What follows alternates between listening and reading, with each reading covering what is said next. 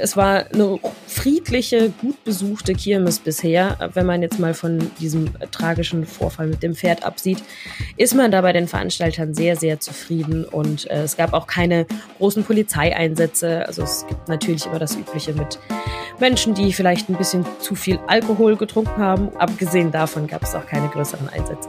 Ein umstrittener Partysong, ein tragischer Zwischenfall, aber ausgelassene Stimmung. Das erste Wochenende auf der Düsseldorfer Rheinkirmes ist Gesprächsthema, auch hier bei uns. Rheinische Post Aufwacher. News aus NRW und dem Rest der Welt. Hallo und herzlich willkommen in einer neuen Arbeitswoche. Ich bin Michael Höhing und natürlich sind wir jeden Morgen auch in dieser Woche ab 5 Uhr mit spannenden Geschichten und Hintergrundinfos für euch da. Wir haben den 18. Juli und so manch einer schaut vielleicht schon in den Kalender und hofft, dass es bald soweit ist und das neues Gehalt kommt. Alles wird teurer und wir geben gleich Tipps, wie man im Haushalt Geld sparen kann. Sprechen wir jetzt über die Rheinkirmes, die größte Kirmes am Rhein. Schon in den vergangenen Monaten gab es viel zu erzählen.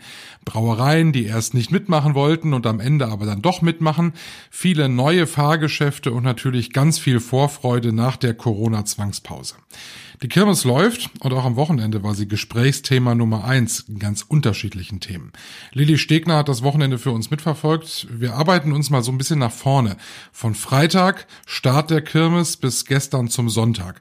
Und gerade der Start, der war deutschlandweit schon Thema, denn Laila, dieser umstrittene Partysong, er lief am Freitag. Es gab vorher Diskussionen, ähm, erst Verbot, dann doch nicht Verbot, dann hieß es, es wird in den Schützenfestzelten nicht gespielt, in den anderen ähm, Zelten und bei den anderen Betreibern hatte man gebeten, es nicht zu spielen. Letzten Endes lief es doch. das mehreren Stellen. Aber wie es hieß, zumindest im Schützenzelt, äh, in einer Version, in der die expliziten Stellen in dem Text äh, quasi nicht gesungen wurden, sondern eine etwas instrumentalere Version, was jetzt wahrscheinlich auch ein bisschen hinfällig ist, wenn das die ganze Crowd dann mitsingt. Und ähm, das ist ja nun mal bei diesem Lied wahrscheinlich auch durch diese ganze Aufregung definitiv so gekommen, dass jetzt fast jeder diesen Text kennt. Es ist ja Wahnsinn gewesen am Samstag. Es war deutschlandweit in der Presse, dass, dass der DJ das in Düsseldorf gespielt hat, obwohl es da vorher diese Diskussion gab. Äh, weißt, weißt du, ob es da noch ein Nachspiel gibt oder ist da eigentlich alles im grünen Bereich? Ich glaube, Mark Pesch selbst hatte, hatte gepostet, das war alles genauso abgesprochen. Genau, also das hatte ich auch gesehen. Ähm, ich glaube, ich kann mir nicht vorstellen, dass es da ein großes Nachspiel gibt. Also, ähm, aber naja, man weiß es nicht. Ich hätte auch vorher nicht gedacht, dass diese ganze Diskussion so hochkocht, von daher.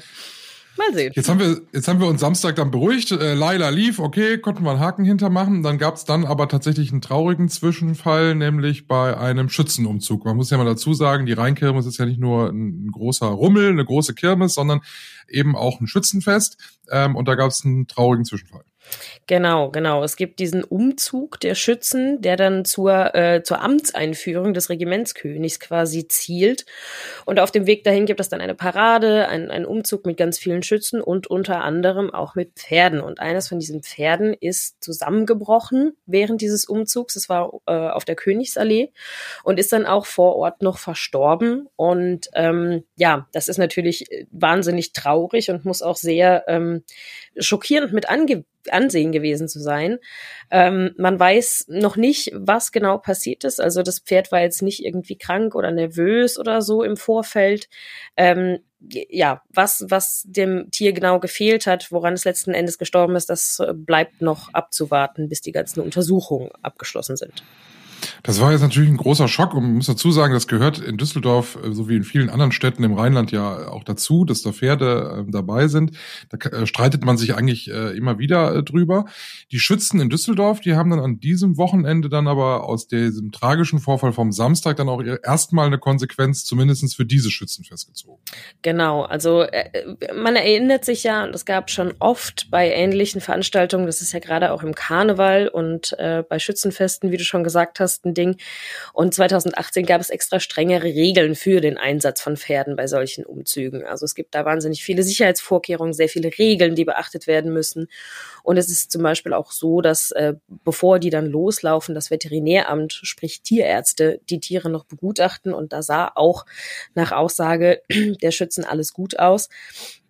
Aber es ist nun mal zu diesem äh, Vorfall gekommen und äh, deshalb hat man sich dann entschieden, am Sonntag bei der großen Parade im Hofgarten auch auf die Pferde zu verzichten. Da wären, also ich habe mit dem äh, Oberst der Schützen gesprochen, Ernst Tino Kreuls, und der hat gesagt, es wären um die 80 Pferde gewesen, die da hätten mitlaufen sollen. Aber das hat man dann nach diesem Vorfall gestrichen, auch einfach, weil es äh, ja ein wahnsinnig schockierender Anblick gewesen war und auch alle Schützen sehr betroffen sind davon, was ist passiert ist. Sicherlich auch was, was man verstehen kann und wo man dann auch als Zuschauer äh, dann sicherlich auch Verständnis für hat. Ich meine, es ist ein anderes Bild, als man das sonst kennt. Ne? Es ist ein anderes Bild. Ich habe eben noch mit meiner Kollegin Brigitte Pavetic gesprochen äh, aus der Lokalredaktion in Düsseldorf. Die war heute vor Ort und hat sich die Parade angeschaut und sie hat gesagt, das sind natürlich, also von der von der Performance her, sag ich mal, Profis. Also das ist jetzt nicht, dass wenn man sich jetzt nicht so wahnsinnig gut auskennt in diesem ganzen Schützenmanier, hätte man es vielleicht noch gar nicht mal gemerkt. Aber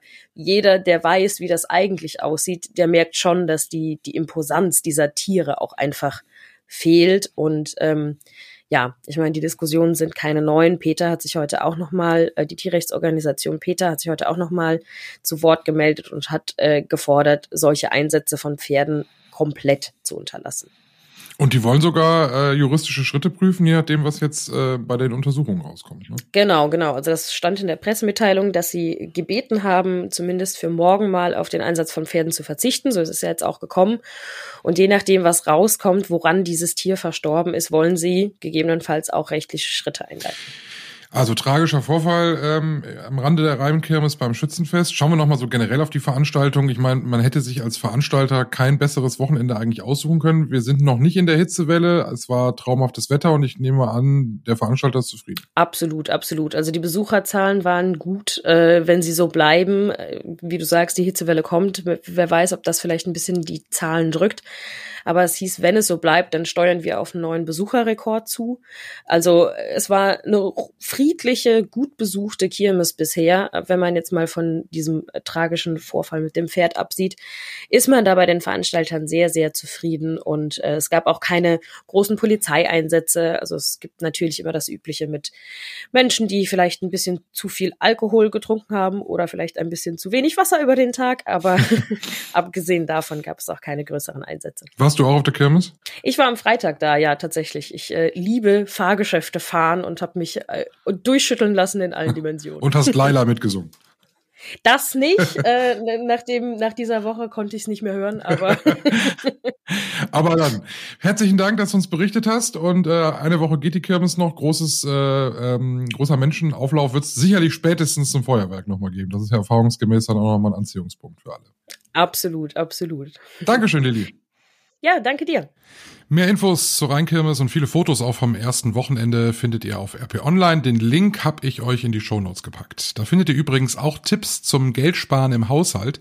Das ist jetzt unser Thema. Bis vor kurzem habe ich persönlich von den gestiegenen Preisen im Supermarkt zum Beispiel ehrlich gesagt gar nicht so viel mitbekommen. Irgendwie liege ich bei einem Wocheneinkauf immer so bei 80 bis 100 Euro. Das ist immer so der Schnitt.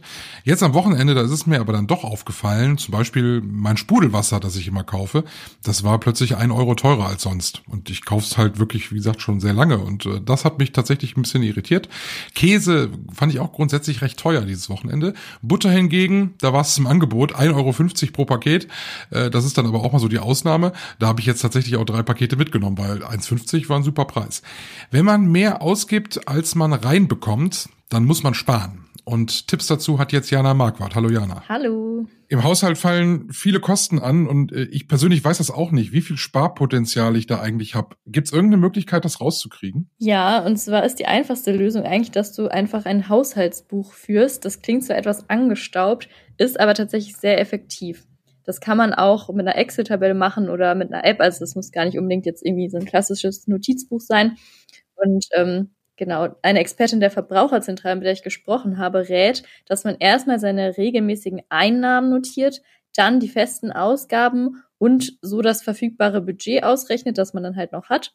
Und das Aufwendigste an dem Ganzen ist dann, dass man alle veränderlichen Kosten äh, ja einmal aufnimmt. Also das heißt, auch wenn du jetzt zwischendurch beim Bäcker ein Brötchen kaufst oder irgendwie spontan einen Großeinkauf in der Drogerie machst, ähm, dass du das alles immer im Blick behältst, direkt aufschreibst und am besten auch irgendwie die Kassenbons aufbewahrst. Und dann ziehst du am Ende des Monats Bilanz, wie viel habe ich ausgegeben, wo hätte ich Geld einsparen können. Und durch diese Gegenüberstellung der festen und der veränderlichen Kosten mit dem regelmäßigen Einkommen äh, zeigt dann am Ende, wie viel du im Monat halt hast und wie viel Sparpotenzial da ist. Und wenn du dein verfügbares Budget durch vier teilst, dann weißt du auch, wie viel du ungefähr jede Woche aus. Da brauche ich auf jeden Fall viel Disziplin. Das ist genauso wie Einkaufszettel schreiben. Ne? Ich bin da ja auch, äh, ich schreibe den immer, aber ich, irgendwie habe ich dann doch wieder mehr gekauft, als ich auf dem Zettel habe. Also da muss man schon dranbleiben dann, ne? Ja, das ist leider äh, so eine Sache. Das kenne ich auch zu gut. Was ja auch ins Geld geht, das sind so Sachen, die so jeden Monat kommen, so Abos, die man mal irgendwie so in Gedanken abgeschlossen hat für einen Streamingdienst zum Beispiel. Oder ganz beliebt ist ja auch das Fitnessstudio, was man dann so gar nicht benutzt. Welche Alternativen ja. habe ich da? Ganz genau. Äh, da sollte man sich wirklich ganz genau überlegen, was man wirklich braucht, gegebenenfalls halt auch wirklich aussortieren. Also wenn man jetzt bei einem Streaming-Anbieter sieht, okay, äh, der hat das beste Angebot, dann einfach nur den behalten und die anderen kündigen.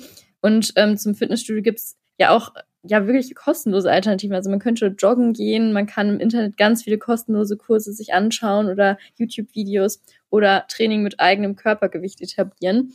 Und bei den Abos für Streaming-Anbieter gibt es zum Beispiel auch die Möglichkeit, dass man sich das mit Freunden aufteilt. Also dass jeder irgendwie einen Anbieter behält und wenn man dann irgendwie was gemeinsam gucken will, dann trifft man sich einfach dafür. Ein weiterer Punkt, den du auch aufgeschrieben hast, äh, ich sollte Versicherungen prüfen. Der eine oder andere hat ja ziemlich viele davon. Äh, wie sinnvoll ist das und warum soll ich das tun? Ja, genau, das ist tatsächlich sehr sinnvoll. Also es gibt tatsächlich viele Menschen, meinte die Expertin von der Verbraucherzentrale, die unnötige Versicherungen abgeschlossen haben, wie zum Beispiel die Gepäckversicherung. Äh, da bekommt man aber nur unter ganz bestimmten Bedingungen sein Geld zurück und deswegen sollte man die am besten schnell kündigen und auch schauen, ob man vielleicht teilweise doppelt versichert ist. Das ist zum Beispiel bei Paaren so, die zusammenziehen und dann vergessen, dass sie ja nur eine Hausratversicherung brauchen und nicht zwei. Ähm, was aber ganz wichtig ist, ist, dass man seine Haftpflichtversicherung behält. Die ist nämlich sehr essentiell und äh, auch vergleichsweise günstig. Also das, das lohnt sich in jeder Hinsicht. Also da auf jeden Fall nicht an den falschen Sachen sparen. Absolut nicht, genau. Dann gibt's noch den guten alten Trick, nämlich Dinge gebraucht zu kaufen, also nicht immer alles neu anzuschaffen. Ähm, machst, machst du das persönlich auch? Ja, da muss ich zugeben, dass ich das noch nicht so ganz konsequent durchziehe, aber ich versuche mein Handy so lange wie möglich zu nutzen und auch alte Kleidung ähm, noch weiterhin zu tragen, also aufzutragen. Aber äh, der Tipp von der Verbraucherzentrale hat mich schon dazu bewegt, jetzt mein nächstes Handy wahrscheinlich gebraucht zu kaufen schon eine sehr gute Möglichkeit. Da gibt's viele, viele Internetseiten, ne, wo man, wo man tatsächlich auch so general überholte Sachen kaufen kann. Ja, gibt es tatsächlich. Ähm, also zum Beispiel Rebuy äh, kann ich da nennen. Das ist auch wirklich ein seriöser Anbieter, der auch sogar empfohlen wird, ähm, wo man sein Handy dann auch ja bis zu einem Viertel günstiger bekommt als neue Geräte. Wo ich das mache, ist Bücher. Bücher finde ich großartig. Es gibt, glaube ich, irgendwie Medimobs mhm. heißen die oder Rebuy äh, hat das auch, wo man wirklich gebrauchte Bücher kaufen kann, weil das sieht man denen ja oft gar nicht an, dass ich schon mal gelesen Ja, das finde ich auch. Und da äh, mache ich das tatsächlich auch. Das habe ich fünf vergessen zu sagen. Aber äh, bei Büchern, da kaufe ich oft gebraucht. Und das äh, macht für mich jetzt auch wirklich keinen großen Unterschied. Außer vielleicht der Geruch, weil ich finde neue Bücher, ähm, die riechen schon besonders gut. Vielen lieben Dank. Wir hoffen, dass wir den einen oder anderen Euro sparen konnten. Danke dir. Ja, ich danke dir und bis bald. Der Geruch von neuen Büchern habe ich auch noch nicht drüber nachgedacht. Wir schauen in die Woche. Was sind die Themen, die uns vermutlich in den kommenden Tagen beschäftigen werden? Morgen trifft sich der russische Präsident Putin mit dem türkischen Präsidenten Erdogan und dem iranischen Staatschef Raisi. Sie beraten über die aktuelle politische Lage. Am Mittwoch ist in London das letzte Treffen der konservativen Partei, um über die Nachfolge von Boris Johnson zu beraten. Und danach werden zwei Bewerber feststehen, die sich dann dort zur Wahl stellen. Am Donnerstag sind die Wartungsarbeiten Arbeiten an Nord Stream 1 beendet. Das ist ein Termin, der wird seit Tagen schon mit Spannung erwartet, denn dann werden wir wissen, ob aus Russland wieder Gas kommt oder sich die Befürchtungen von vielen Politikern bewahrheiten und dass kein Gas mehr aus Russland kommt. Außerdem schwitzt ganz Europa ab heute und damit sind wir beim Wetter. Nach einem schönen Wochenende wird es heute richtig heiß bei uns, direkt 35 Grad maximal in NRW. Morgen legen wir allerdings auch direkt noch was drauf. 40 Grad sind stellenweise drin, gemessen immer im Schatten in der Sonne entsprechend wärmer. Regen ist erst für Mittwoch in Sicht, aber auch nicht so viel. Heiß bleibt es auf jeden Fall und das bedeutet in der Mischung mit Regen, es wird dann schwüles Sommerwetter geben ab Mittwoch. Kommt gut durch diesen heißen Tag am Montag. Ich bin Michael Höhing. Macht's gut. Tschüss. Mehr Nachrichten aus NRW gibt's jederzeit auf RP Online. rp-online.de